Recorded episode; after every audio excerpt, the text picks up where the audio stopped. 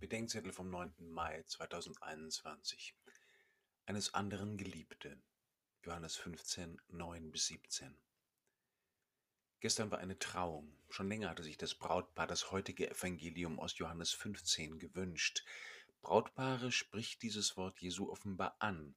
Liebt einander, wie ich euch geliebt habe. Mich haben solche Sätze ehrlich gestanden seit meiner Jugend erst überfordert und dann gelangweilt.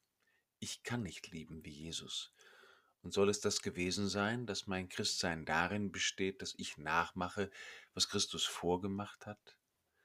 Dabei spricht Jesus doch auch davon, dass er seine Jünger liebt, und zwar indem er sie aufsucht und findet, ihre guten und bösen Tage zu sein macht und ihnen wie ein Freund dem Freund Anteil an dem gibt, wovon er lebt, an seiner Beziehung zu Gott dem Vater.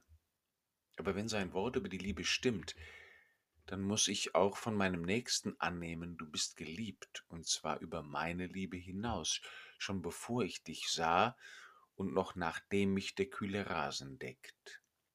Ich habe dem Bräutigam gestern gesagt, dass das der einzige Fall ist, in dem es völlig okay sei, wenn er feststellt, dass seine Frau die Geliebte eines anderen ist.